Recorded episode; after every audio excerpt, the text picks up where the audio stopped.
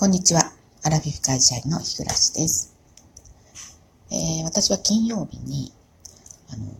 3ヶ月ぶりぐらいに病院にね、行ってきました。3ヶ月過ぎてるかもしれませんね。はい。あのー、私のようなですね、えー、っと、レイヤースタイルっていうんですかね、ショートのレイヤースタイル、うん、は、あの、本当はね、3ヶ月も放っておくことはできないんですけれども、あの、なんせこうタイミングがなくてですね。で、えー、しかもちょっと今回は、あのー、隠し、2ブロックっていうんですかね。隠し刈り上げを、えー、仕込ませたくてですね。えー、そうなるとちょっと上の髪が、あの、もうちょっと伸びないと、えー、難しいなと思って、で、えー、ちょっとね、待ってたんですね。えっ、ー、と、これはね、あの、この隠しツーブロっていうんですかね、えー、は、前に美容院で、えー、美容師さんに勧められたんですけど、もう即答でね、とんでもないって、まあ、断ったんですね。ただ、あの、あれからこう、いろいろ調べてたりするとですね、あの、私のように髪が、髪の量がね、多い人は、に向いてるのじゃないかなと。あの、髪乾かないし、で、あの、すごく膨らむんですよね。あの、特にこれからの時期ね、こう雨が降ったりすると、そうあの、膨らんじゃうので、行った時に、あの、これ、あの、隠しツーブルなんてあくまででもですね、えっ、ー、と、耳の上とか、耳の後ろとか、の、生え際ですよね。あの、耳から後ろの生え際を、えっ、ー、と、今回はね、一番多いとこでも、5センチ、5センチってないかな。うん、3、4センチぐらい、えー、借り、買ってもらいました。3ミリで。はい。だから、あの、髪をね、こう耳にかけたりしたら、あの見えるんですけどね。えー、それはそれでちょっとかけてみたらなんかちょっとかっこいいなと思ってですね。もう美容院の方ともね、あの、話したんですね。えー、けど、あの、いっそのこと、これから先はもう、あの、3ミリで全部丸ボードにして、朝ね、カポッとこう、カツラをかぶっていった方がよっぽど手入れは楽かなと。で、坊主だったら自分でもできるので、私あの、すごく、えー、いいバリカン持ってるんですよ。アメリカ製のですね。これあの、前にも話しましたけど、夫の散髪は私がね、えー、このコロナ禍から私がやるようになったんですよ。で、あの、夫もね、そもそもこの美容院に行くの嫌いで、美容院で、まあ、美容院、散髪屋さんか、行くの嫌いで、えー、まあ、その、切ってくれる人との相性もありますし、あの、いつ行っても人が多い。まあ、最近はね、昔は本当あの、えー、4、5千円するような床屋さんに行ってたんですけど、本当ここ近年はね、あの、1000円カットに行ってたんですね。まあ、そうするとやっぱり、あの、土日とかお客さん多いし、どうしても雑だったり、えー、します。まあ、私がね、あの、1000円カットの片ほど上手に切ることはできないんですけど、まあでもそこはね、お金払ってないということで、まあ私の人件費は 無視されてる状況なんですけど、まあそれで私はあの、えー、とうとうね、いいバリカンを、充電式でなくて、あの、コンセント挿すやつ、あれとパワーがずっと続くのでね、まあそれ持ってるんですよ。なので、自分でこうね 坊主頭だったら刈ることはできますから、ちょっといいカツラをね、えー、作って、ね、何年で原価償却できるか。一回美容院行くと、え、私が行ってる美容院って税込みで4400円なんですよ。なのでね、まあ、割り算すれば、まあ、えー、何回、何年でね、あの、元が取れるかっていうのはありますけど、まあ、そんな話をね、美容院の方ともしたりしたんですけど、まあ、あの、よくぞ決断してくれましたみたいな感じで、もう本当、えー、着席したかと思ったらですね、すぐに先にそこをね、じゃじゃじゃっと借りましたね。で、あのファイナルアンサーって聞かれました。借りよ、借りよ、いいね？みたいな感じで。で、ファイナルアンサーって聞かれて、うん、ファイナルアンサーって答えましたけど、まあ、あの、買ってみたらね、全然この表だって見えるわけではなく、あの、むしろ私あの、髪が浮き気味だったんですけど、生え際がですね。その浮き気味の生え際をこう全部取っちゃったので、えー、上の髪がこう自然な感じで降りてきて、まあいいなと、えー、思いました。はい。で、あの、ずっとね、私、あの、ピアスをね、唯一ピアスぐらいかな、あの、アクセサリーでこう自分が楽しんでるのって、えー、ピアスぐらいなんですけど、ピアスずっとね、えー、してなかったんですね。あの、やっても隠れてるし、マスクしてると、たまに、えっ、ー、と、引っかかってね、後ろ側が、こう、取れちゃったりすることがあって、危ないので、まあ、つけてなかったんですけど、あの、耳がね、見えるようになったので、えー、今日はね、久々に、あの、お気に入りの、あの、ピアスをね、つけております。はい。まあ、そんな月曜日なんですけれども、あの、前にもね、話しましたけど、最近私、あの、まあ、いろんなあの方のお話が聞きたくて、えー、っていうのも同世代のね、え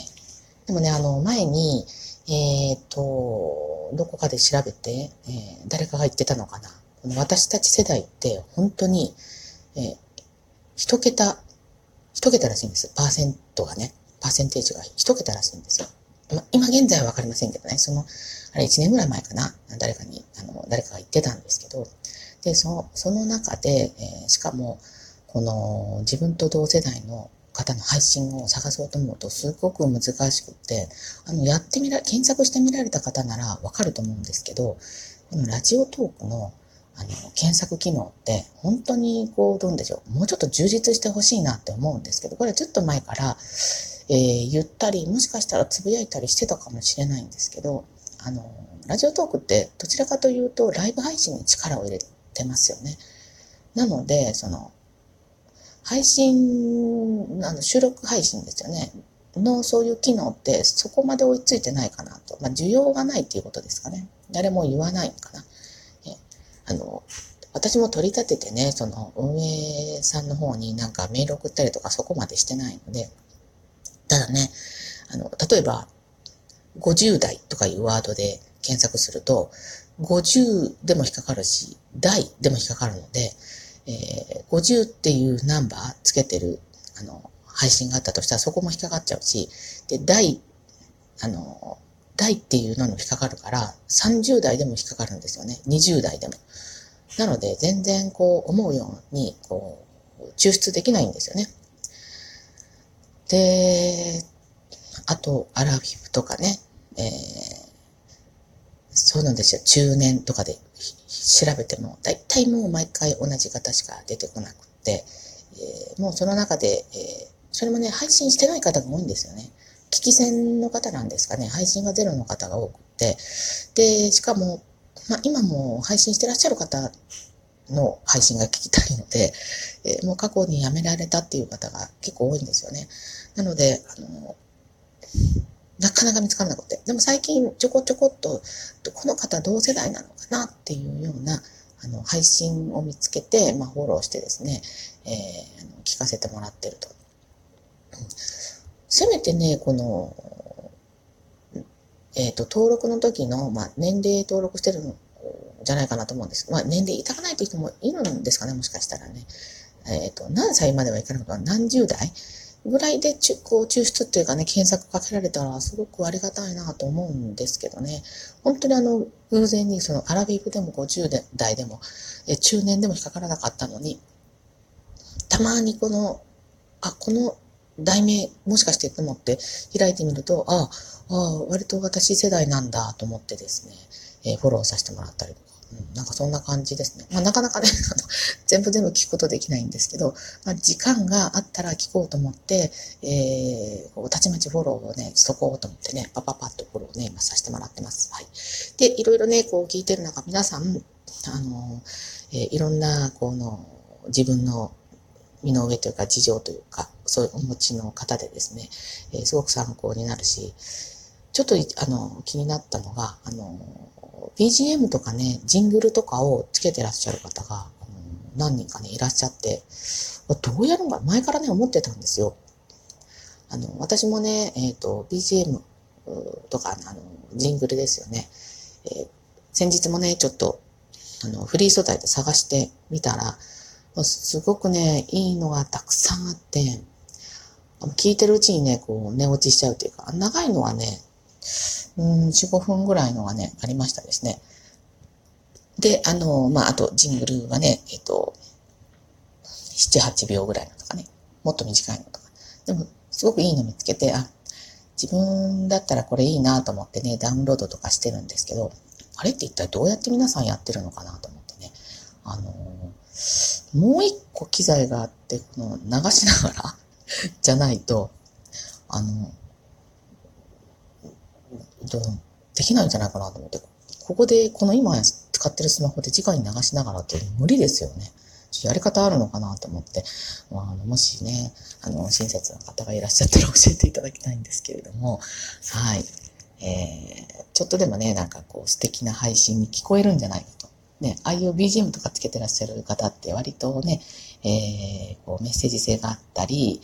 何かこう、あ、なるほどね、と思ってこう、心にこう響いたりとかするような配信されてる方がいらっしゃるので、えー、そういうふうにちょっとできたらいいな、みたいなね、なんかちょっと希望はありますけれども、ちょっと技術が、あの、追いついてないというところがあります。はい。ということでですね、えー、今日は、あの、えー、木村たぬきさんからね、えっと、メッセージとお便りを、えー、頂戴してたので、紹介させていただきます。いつもお聞きくださってありがとうございます。拝聴しましたのギフトをいただきました。ありがとうございます。えー、ネギの件は、えー、私なら即言ってしまいます。私のネギもったいないから。と、これ、えー、本当はお店の上の立場の人が教えなくてはならないことなんですけどね。その店員さんが相当ネギ、事実もとんでもない量を捨ててるんじゃないかと思いました。ということでね。そうなんです。私がトッピングでね、わざわざあのお金払って、えー、の乗っけたネギを粗末に扱った店員がいて、でも私それ言えませんっていう話なんですけど、いや、本当言えないんですけど、あの、木村さん一緒に 一緒にあの、行って、本当言ってほしいって思うぐらい、まあ、そのくらいね、言えよって感じなんかもしれないんですけど、どうもね、あの、まだまだ通おうと思うとですね、えー、言うのをこう尻込みしてしまうという、気弱な日暮らしでした。はい。